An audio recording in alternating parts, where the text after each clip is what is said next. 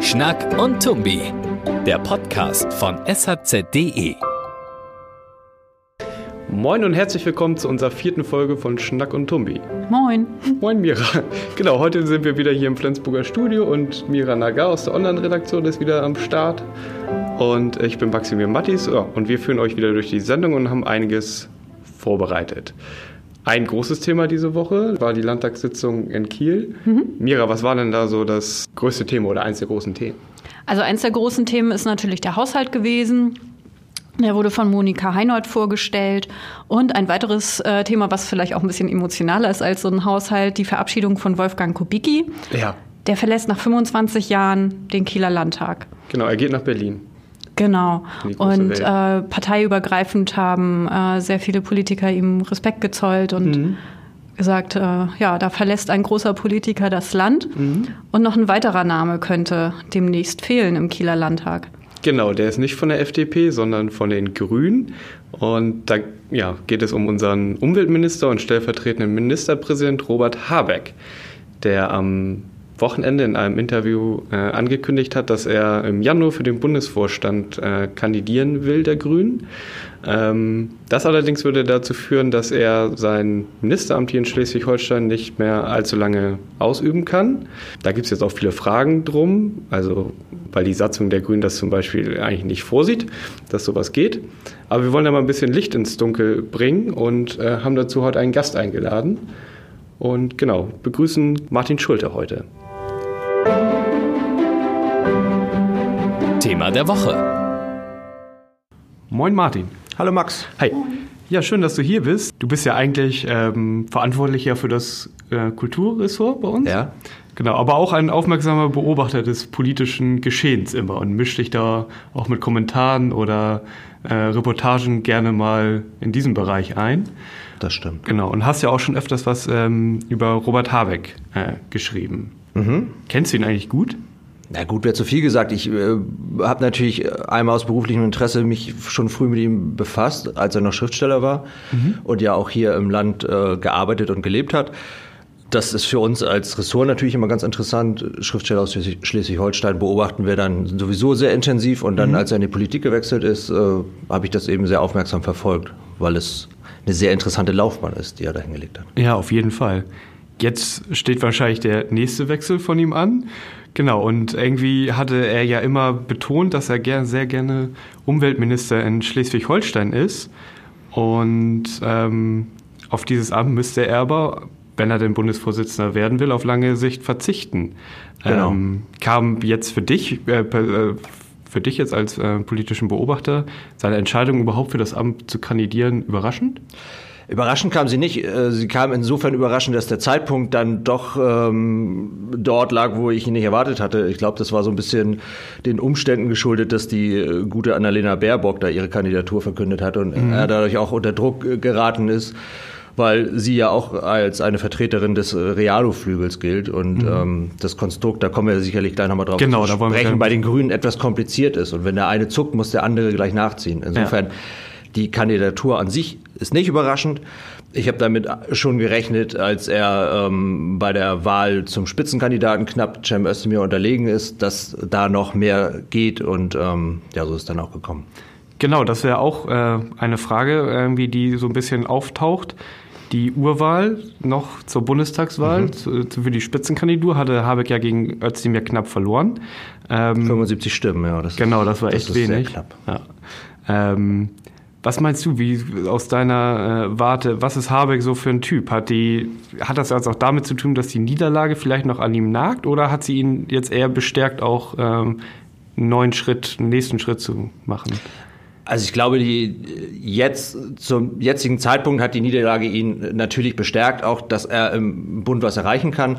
Damals war das natürlich erstmal äh, eine sehr sehr knappe Entscheidung, die ihn natürlich auch erstmal so ein bisschen ja beschäftigt hat. Also das das nagt natürlich, mhm. wenn du am Ende auszählst und 75 Stimmen fehlen, das nagt egal in welchem Bereich. Das ist einfach eine knappe Entscheidung und wenn du so dicht dran bist, dann musst du das erstmal verarbeiten. Er hat damals mal äh, mir was gesagt von der krassen emotionalen Achterbahnfahrt Art, die er dahinter sich hat. Und ich glaube, das umschreibt mhm. das ganz gut. Das mhm. sind dann eben diese Amplituden. Du bist erst enttäuscht und dann siehst du aber vielleicht doch auch, was du für Schlüsse draus ziehen kannst. Nämlich, dass du bundespolitisch Gewicht hast, dass du eine Stimme bist, die gehört wird mhm. und dass da möglicherweise dann in andere Richtungen was möglich ist. Und ich glaube, das ist der Schluss, den er dann auch relativ schnell für sich gezogen hat, weil er auch einfach so ein Typ ist, der dann nicht lange hadert, sondern dann auch sagt, okay, letztendlich kann ich aus, diesem, aus dieser Niederlage dann doch Positives ziehen. Mhm.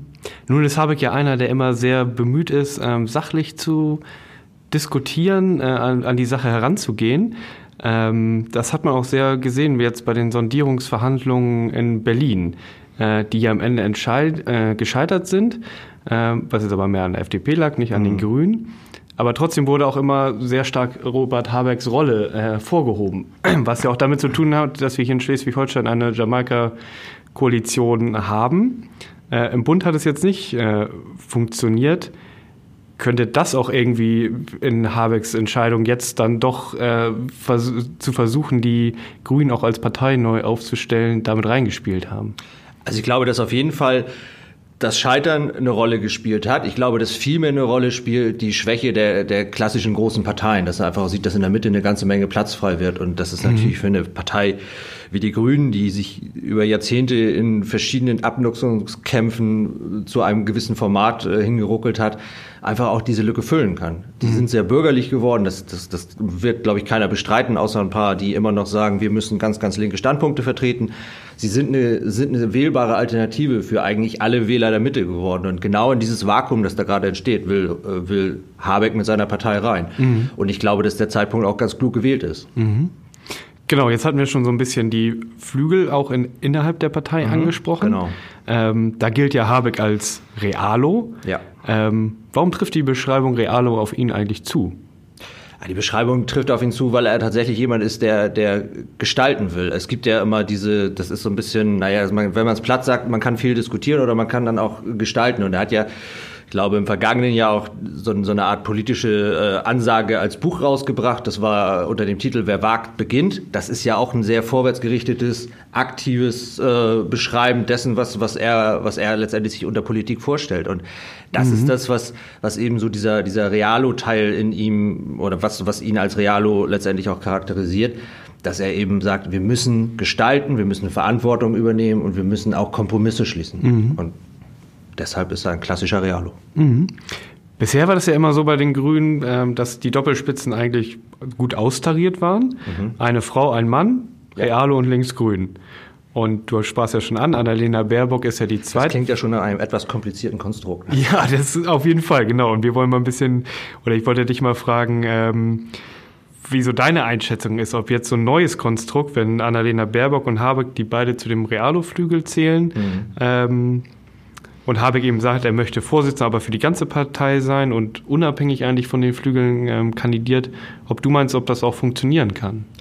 Das kann funktionieren, das wird sich jetzt zeigen. Wir haben es ja heute auch im Blatt gehabt, dass, dass es jetzt schon wieder die ersten Stimmen gibt, die sagen, wir wollen auf gar keinen Fall eine Satzungsänderung. Wir haben, oder wir jetzt als Partei, ich spreche jetzt mal quasi als, als äh, ich zitiere mal diese Dame, die da, die da eben das gesagt hat, dass sie sagen, wir sind schon lange damit gut gefahren mit diesem Konstrukt. Und mhm. ähm, die Gefahr ist einfach, dass man natürlich zu sehr nach, nach Quoten besetzt und zu wenig nach äh, ja, Charakter, nach Inhalten und vielleicht auch nach politischer Durchsetzungsfähigkeit.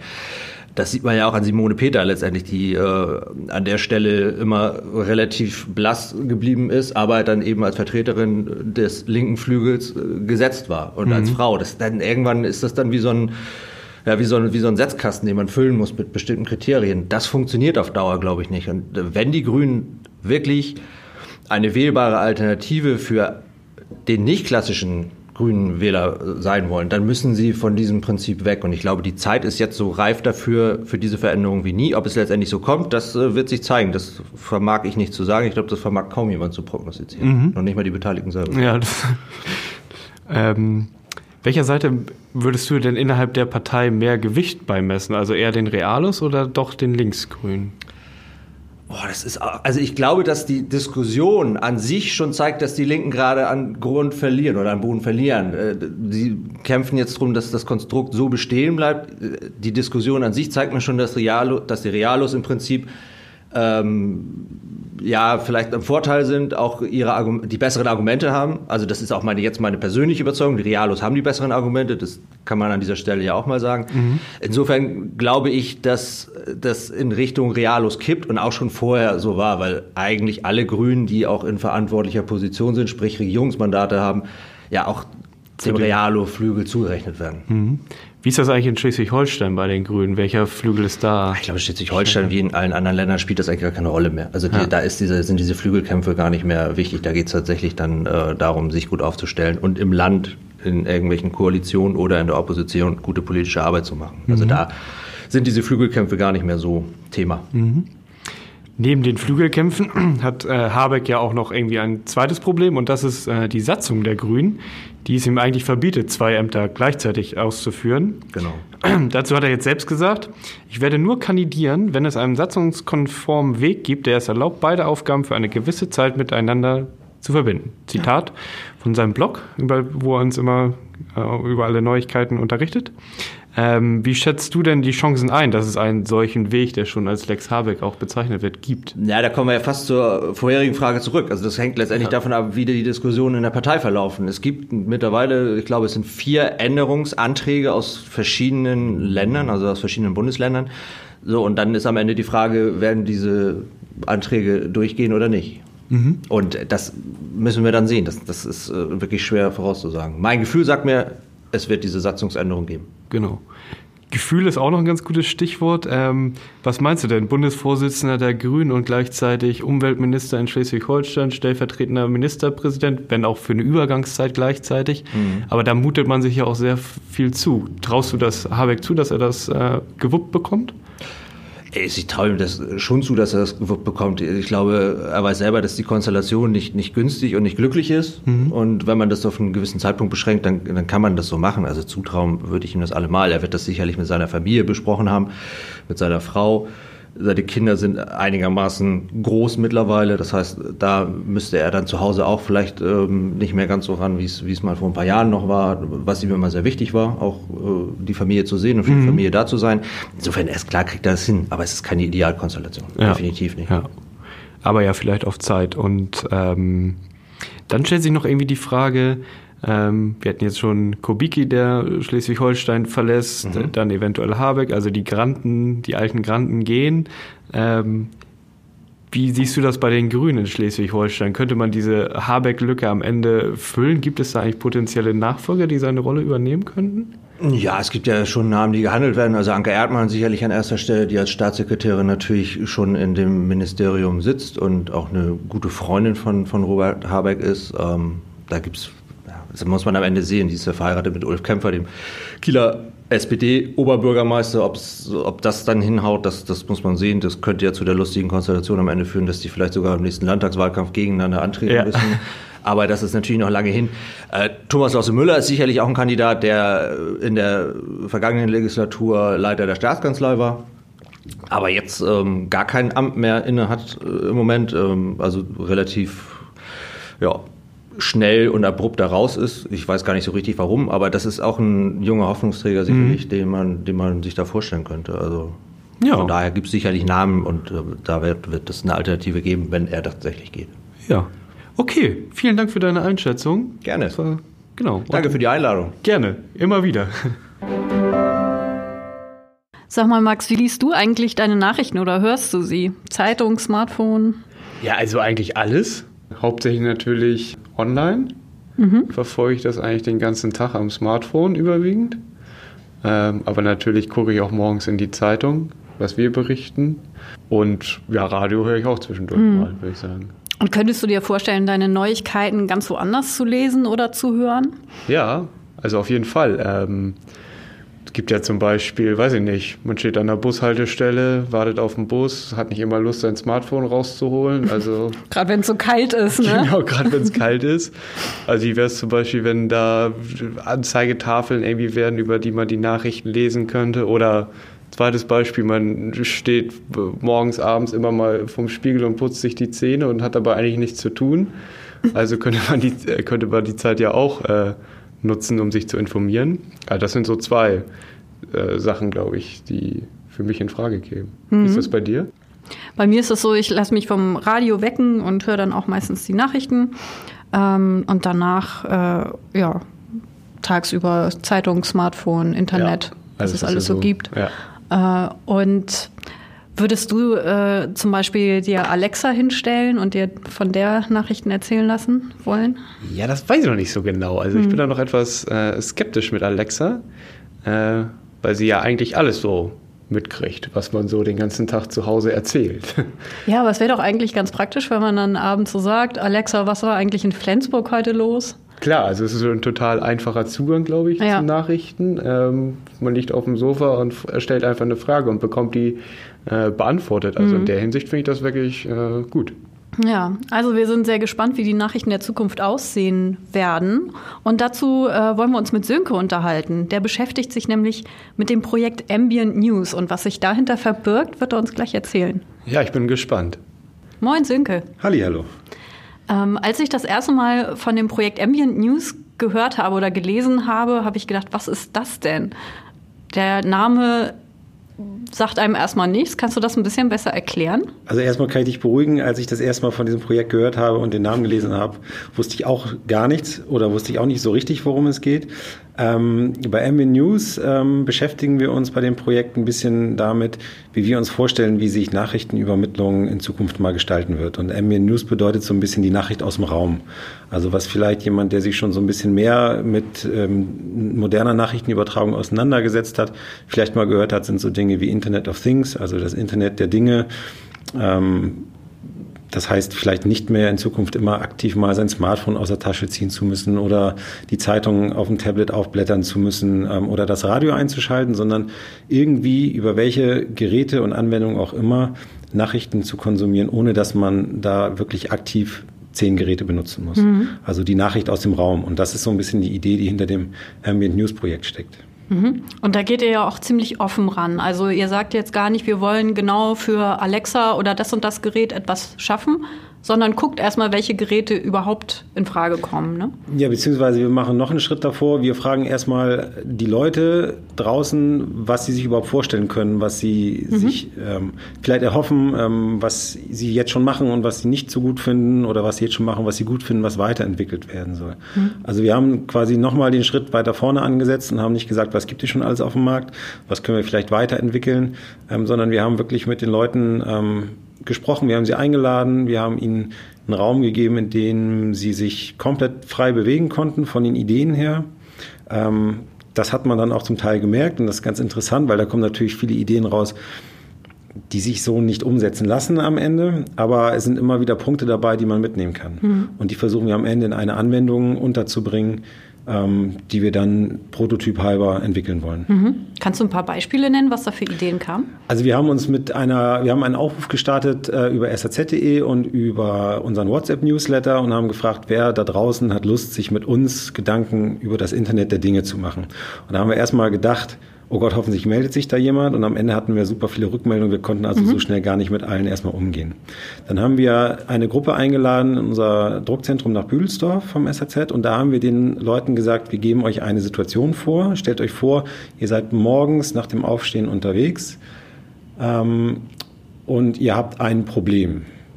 Das Problem haben wir nicht genau benannt, sondern wir haben gesagt, wir stellen das mal unter die Frage. Im Nachhinein würdet ihr sagen, wenn ich das vorher gewusst hätte, dann. Mhm. Und mit dieser, mit dieser ganz offenen Herangehensweise haben wir die Leute erstmal allein gelassen. Mhm.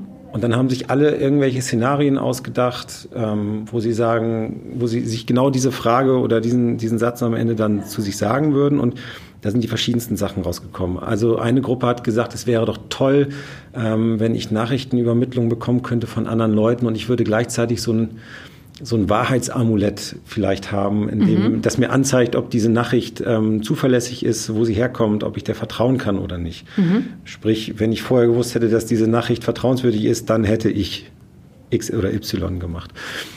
Andere haben äh, einen, einen Prototypen sich ausgedacht, ähm, ein, ein, eine Art Service-Element, ähm, der so ein bisschen den Terminkalender im Kopf hat ähm, und mich darauf aufmerksam machen soll, ähm, wann ich tatsächlich mal aufbrechen muss. Äh, vielleicht mhm. vor dem Hintergrund, es ist äh, nass draußen oder glatt oder voll auf den Straßen, dann kriege ich ein bisschen eher Bescheid. Mhm. Die haben sich zum Beispiel überlegt, es wäre doch schön, wenn man so ein bisschen vertrauenswürdiges ähm, ja, Erscheinungsbild dem Ganzen verleihen würde und haben sich eine Art Plüschaffen ausgedacht, der dann durch die Wohnung läuft und äh, dann vielleicht irgendwann etwas äh, penetranter wird und sagt, jetzt äh, klatsche ich ganz dauernd in die Hände und jetzt musst du aber auch wirklich los zu deinem ja. Termin, weil sonst schaffst du es nicht mehr. Mhm. Und das waren, also das sind so ein bisschen die Bandbreite, die da, die dabei war. Mhm. Also eher so eine Art Assistenz als äh, ein Nachrichtengeber. Genau, also ganz viele möchten natürlich die klassischen Nachrichten weiter konsumieren, aber mhm. sie möchten das gerne ein bisschen verbinden mit, mit so Service-Elementen. Mhm. Also tatsächlich ähm, vernetzen untereinander, ähm, ein bisschen, ein bisschen ähm, Vertrauenswürdigkeit der Nachrichten zu überprüfen, äh, aber auch ganz klassische Sachen in einem Flächenland wie Schleswig-Holstein. Ich habe Termine im ganzen Land und äh, ich bin ewig unterwegs und ich, wenn ich einen Service habe, der gut ist, ähm, wo geht's schneller? Was ist die zuverlässigste Strecke? Auch solche Sachen da durchaus mit rein. Genau. Mhm. Und das Wetter natürlich. Und das Wetter, immer das Wetter. Also eigentlich ist ja immer Gegenwind, habe ich festgestellt. Eigentlich ist immer Gegenwind, ist zum Glück auf den Autobahnen ja nicht ganz entscheidend. Na gut. Ähm, was genau ist denn dabei deine Aufgabe? Meine Aufgabe ist es im nächsten Jahr oder im Laufe des nächsten Jahres ähm, eine Versuchsgruppe aufzubauen und zu betreuen. Also wir gehen da ähm, ganz direkt quasi in, in ganz direkten persönlichen Gesprächen ran und bauen eine ganz kleine Testgruppe erstmal auf. Da sind äh, ein Großteil der Leute dabei, die auch bei unserem ersten Aufruf gefolgt sind und quasi schon einmal unter Beweis gestellt haben, dass sie bereit sind, mit uns ganz quer zu denken. Mhm. Und ähm, mit diesen Leuten treffe ich mich. Ich bin im Moment in einer Phase, in der ich zu den Leuten nach Hause fahre, mit denen persönlich Gespräche nochmal führe, äh, wo wir die Ideen nochmal vertiefen, wo wir nochmal ein bisschen ähm, den Leuten erklären, wo wir glauben, wo es hingehen könnte, was wir aus Büdelsdorf mitgenommen haben. Mhm. Ähm, wir möchten dieser kleinen Versuchsgruppe ähm, mittelfristig einen, einen Prototypen eines Systems nach Hause bringen und nach Hause stellen und sind dann ganz gespannt auf das Feedback, was wir von denen kriegen. Also soll es schon eher auf ein Gerät für zu Hause hinauslaufen und nicht eins, was in der Bahn steht, oder? Genau, also es wird ein, soll auf jeden Fall eine Anwendung sein, die wirklich auch personalisiert ist. Mhm. Das heißt, ähm, wenn man es dann mal weiterspinnt, kann man sich natürlich überlegen, lässt sich diese Anwendung mitnehmen, zum mhm. Beispiel über das Telefon oder ähnliches. Also wenn jemand sagt, morgens stehe ich auf und ich sitze dann immer eine Dreiviertelstunde im Auto und dann muss ich mich durch alle Sender schalten, bis ich mal was habe, was mich interessiert, mhm. Ähm, dann können wir natürlich auch überlegen, wenn wir es schaffen, mit der Person so eine Art User-Profil hinzubekommen, was die interessiert, wie viel davon vor allen Dingen sie interessiert. Viele haben auch gesagt, sie möchten dieser Schwemme ein bisschen aus dem Weg gehen, sie möchten das ein bisschen reduziert haben und wirklich nur auf ihre Bedürfnisse. Mhm. Dann können wir denen das vielleicht ja auch mitgeben ins Auto übers Smartphone oder das sich dann vielleicht koppelt mit dem Radio etc. Aber in einem ersten Versuch wird es so sein, dass wir ähm, wahrscheinlich den Leuten eine Anwendung nach Hause bringen. Und meine Aufgabe ist es, diese, diese Versuchsgruppe aufzubauen, sie zu betreuen, ähm, ihnen auch so ein bisschen der Ansprechpartner zu sein, wenn vielleicht am Anfang mal was nicht funktioniert ähm, und sozusagen das Bindeglied zwischen der projekterstellenden Gruppe und, und ähm, der, der Probandengruppe zu sein. Mhm. Und deutet sich schon an, auf was für ein Gerät das hinauslaufen wird? Also das äh, deutet sich unter Umständen an. Ähm, also das Leichteste ist natürlich auf schon bestehende Geräte sozusagen draufzugehen. Ähm, wir haben das große Glück in unserer Projektgruppe, ähm, ganz viele Leute da drin zu haben, die sich in verschiedensten Bereichen gut auskennen. Das heißt, es ist nicht nur der SAZ, der da drin steckt, sondern mhm. ähm, da ist eine, das sind, die heißen Datenfreunde, eine GmbH aus Hamburg, die sich ganz viel schon mit Datenvisualisierung und Datenjournalismus seit Jahren auseinandersetzen. Also wenn ich, wenn ich Dinge sammle und verwerte und zielgerichtet für jemanden ausspiele, das können die. Dann haben wir da eine Hochschule mit drin, Hochschule für angewandte Wissenschaft aus Hamburg, die sich auch so mit Ausspielkanälen und so weiter auseinandersetzen. Wie kann ich auf alle digitalen Endgeräte Informationen zielgerichtet ausspielen? Und wir haben die Connected GmbH, das ist ähm, eine ein Unternehmen, die Softwareentwicklung schreiben ähm, für das, den ganzen Bereich Internet der Dinge. Mhm. Und mit diesen überlegen wir. Und natürlich können wir irgendwo draufgehen. Vielleicht kriegt man auch mal über kurz, über lang was entwickelt, was eigenes, eine, eigenen, eine eigene Hardware. Ähm, das ist aber noch ein Schritt, der aussteht. Mhm. Und was ist jetzt der nächste Schritt, den du machst? Der nächste Schritt ist, dass wir ähm, mit unseren Probanden, die sich bereit erklären, weiter dabei zu bleiben, jeder hat natürlich immer die Möglichkeit auch zu sagen, bis hierhin und nicht weiter, mhm. aber bei denen, die dabei bleiben, ähm, zu klären, wer möchte sich komplett zur Verfügung stellen im Sinne von ähm, im Sinne von einer ganz automatisierten Geschichte. Das heißt vielleicht, man kann sowas ja auch über Bewegungssensoren machen. Das kann zum einen das Handy sein, was man in der Hosentasche trägt, aber vielleicht auch zu Hause bei den Sensoren unterzubringen, sodass wir es tatsächlich schaffen, in welchem Raum auch immer sie sich aufhalten zu Hause, ihnen ein Nachrichtenangebot in diesen Raum, in ihr Umfeld zu bringen. Mhm. Ähm, und die zweite Schiene, die gefahren wird, sind diejenigen, die sagen, das geht mir vielleicht ist das nicht ganz so meins. Ich möchte zwar die Nachrichten bei mir im Raum und in meiner Umgebung haben, aber ich möchte aktiv bestimmen, mhm. ähm, wann ich sie konsumiere, vielleicht einfach durch Drücken eines Knopfes oder ähm, Schalten des, Inter äh, des Telefons irgendwie oder Einlegen in eine Station oder ähnliches. Mhm. Das heißt, diese zwei kleinen Zweige bauen wir jetzt auf in der Versuchsgruppe und dann werden diese Leute am Ende die Anwendung, wie auch immer sie dann aussieht, wahrscheinlich im ersten bzw. zweiten Quartal 2018 nach Hause bekommen und dann starten wir unsere Testphase. Und wenn wir damit durch sind, dann soll die Testphase etwas erweitert werden, dann wird es eine größere Versuchsgruppe, die dann irgendwann, wenn es vielleicht mal ähm, mehrere Dutzend sind, nicht mehr ganz so persönlich ausfallen kann wie jetzt am Anfang. Ähm, aber dann haben wir hoffentlich auch schon ein bisschen mehr Erfahrung. Mhm. Gut, wunderbar. Da bin ich sehr gespannt und danke erstmal. Sehr gern. Das bringt die kommende Woche. Mira, du hattest mich aber beim letzten Mal gefragt, ob ich eigentlich Abitur gemacht habe. Deswegen wollte ich dich diesmal mal fragen, ob du eigentlich studiert hast. Ja, habe ich. Ja, was denn? ähm, Literatur- und Medienwissenschaften ja, an der Uni Kiel. Ah, okay. Ähm, brauchte man da ein äh, Numerus Clausus in dem Fach? nee, nee gab es damals nicht. Ich, es ist ja schon etwas länger her. Ich, ich weiß jetzt gar nicht genau, wie das bei den Geisteswissenschaften aussieht, aber es gibt ja relativ viele Fächer, wo der NC angezogen worden mhm. ist. Genau, und, aber du gehörtest eben zu den Glücklichen, die da äh, so rein konnten. Bei vielen Medizinstudenten oder eigentlich bei allen Medizinstudenten würde ich mal sagen, äh, ist das, also die haben nicht dieses Glück, sondern ähm, brauchen immer ein Numerus Clausus. Was glaubst du denn, wie lange man mittlerweile auf ein Medizinstudium wartet? Mm, oh, da bin ich ehrlich gesagt überfragt. Ich weiß aber, dass der NC relativ äh, streng ist. Ja. Genau, also wie hoch der NC in den Einzelfächern ist, weiß ich auch nicht genau, aber ich habe herausgefunden, dass ähm, die im Bereich Humanmedizin, wenn du das studieren möchtest, mittlerweile musst du 15 Semester warten, also länger jo. als sieben, siebeneinhalb Jahre. Hm, wie war das nochmal? Haben wir einen Ärztemangel? Ja, irgendwas war doch da, ne? Hm, könnte man den vielleicht beseitigen, indem man mehr Medizinstudenten zulässt und Eventuell mehr Ärzte das eine potenziell Lösung. hat? Ja. Ich weiß nicht. Also bin ich echt überfragt, muss ich sagen. Ja. Aber vielleicht äh, zeichnet sich da äh, nächste Woche sogar eine Lösung ab. Und zwar gibt es eine Klage vor dem Bundesverfassungsgericht eben gegen diese Studienplatzvergabe im Medizin über den Numerus Clausus.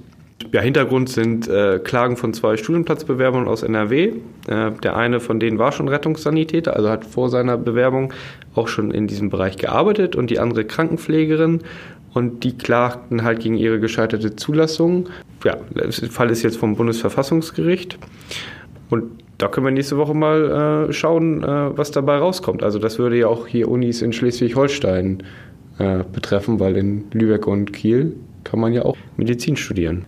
Abgesehen von dem Thema ist die äh, Nachrichtenlage vor Weihnachten ja immer recht äh, überschaubar, auch dieses Jahr oder nächste Woche.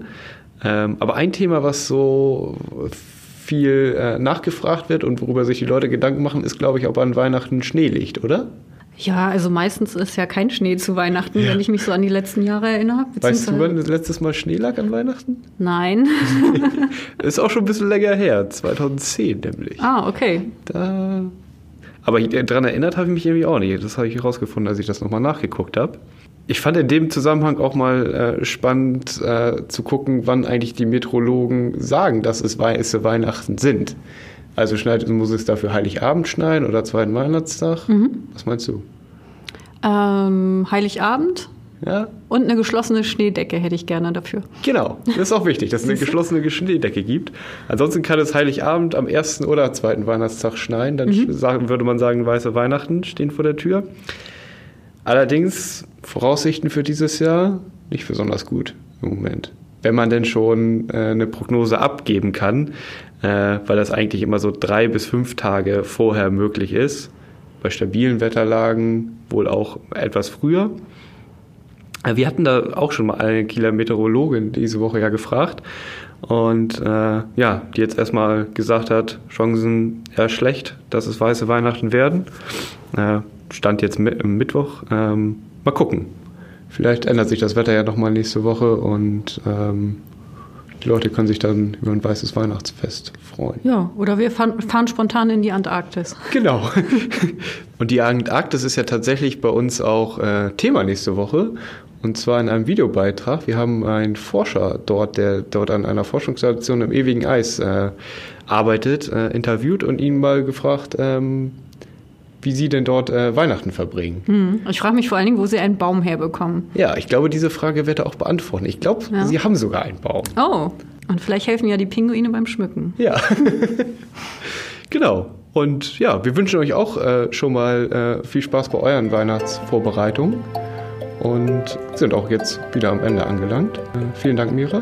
Ja, ich danke auch. Ja, gerne. Und dann sagen wir bis zum nächsten Mal. Jo, tschüss. Tschüss.